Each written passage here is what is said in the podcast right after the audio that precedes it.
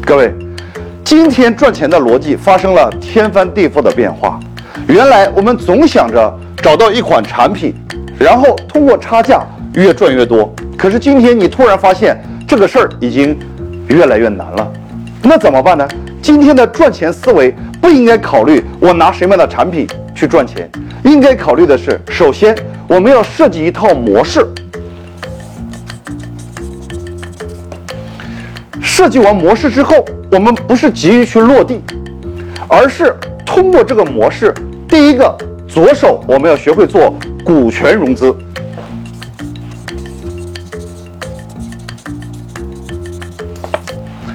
也就是让更多的人因为你这个事儿成功，能够分享到价值的人投资给你，